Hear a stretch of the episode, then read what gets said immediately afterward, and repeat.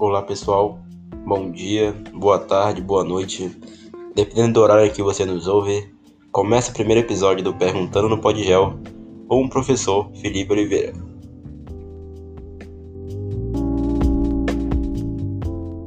Bom, vamos falar de forma bem simples aqui qual é o intuito do programa.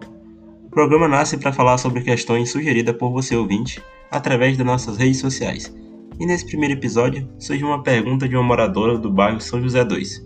E a pergunta é a seguinte: De quem é a responsabilidade sobre o lixo descartado de forma irregular em via pública? Da população? Do poder público? indagou ela. Então fui pesquisar o local onde ela mora e um pouco do histórico desse local para tentar responder a pergunta.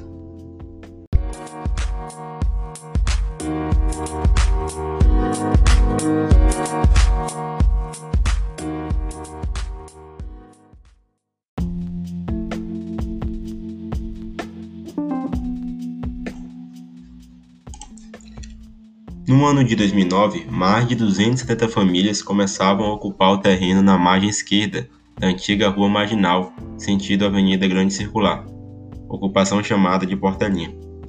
Localizado no bairro São José 2, na zona leste de Manaus, essa ocupação conta até hoje com alguns problemas de saneamento básico.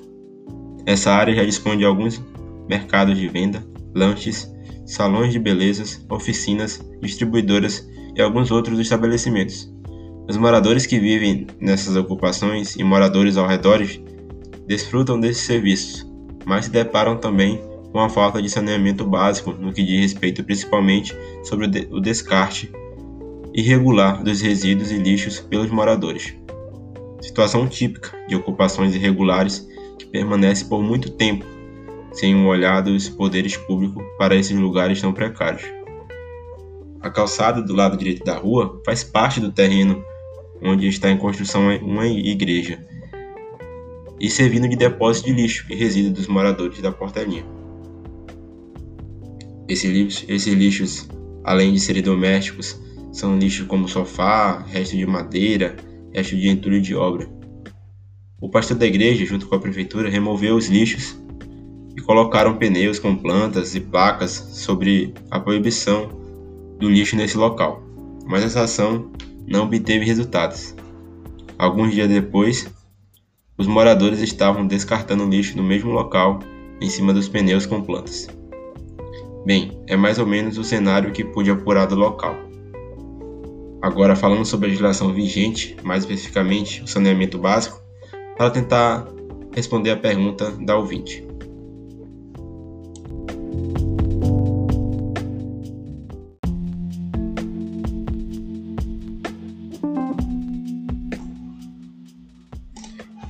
Depois de todo o resumo, toda a pesquisa histórica que fizemos do local, que levantamos, que trouxemos aqui para vocês, é, agora a gente precisa trazer isso para a legislação e entender quais são os deveres e os direitos da população, do poder público.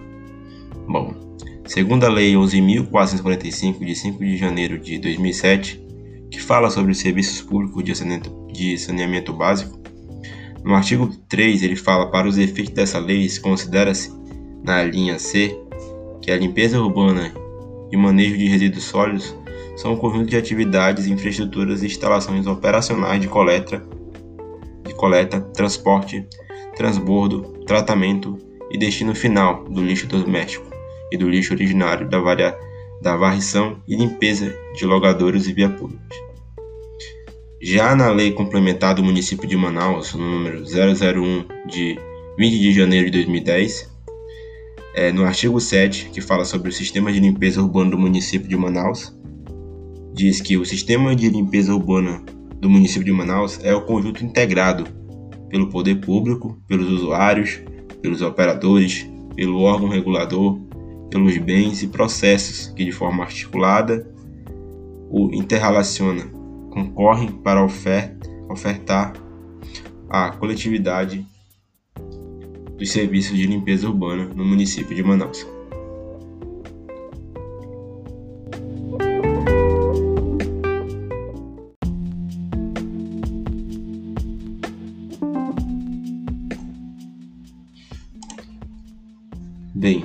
A partir do momento que a gente consegue entender mais sobre as legislações, tanto a federal quanto a municipal, esse resumo que consegui fazer aí sobre os pontos principais sobre saneamento básico, de quem é, de quem são os deveres e os direitos.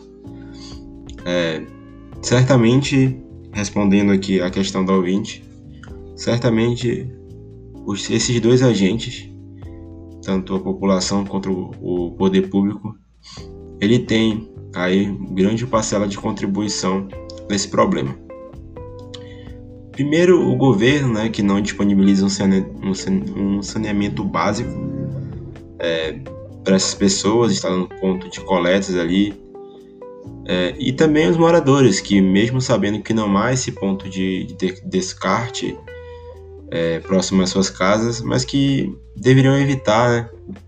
deveriam não descartar esses lixos é, na natureza, porque além de agredir a natureza, agride a própria saúde do homem. O próprio homem pode ser agredido com uma enchente, uma chuva, e desse lixo é, ocasionar uma enchente. Então, é, eu, eu, completo a pergunta da ouvinte e com, a, com outra pergunta, é, que seria: o que poderíamos fazer para esse problema? É claro que é uma, isso é um assunto delicado, né, mas que é preciso que haja um diálogo entre os moradores e o governo, para que além desses moradores, né, para que essa, é, esse diálogo possa ter com toda a população, para que desde os seus primeiros anos de vida é preciso que haja esse processo de educação ambiental, que se que essa educação ambiental chegue a todos e a todas.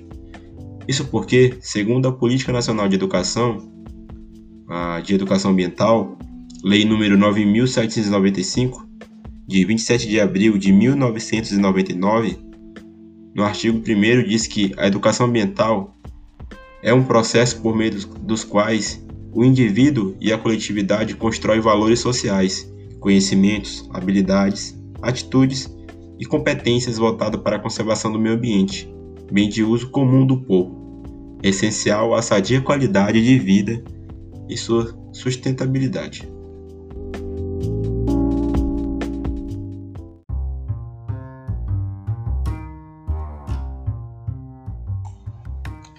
Então, é, ficamos por aqui.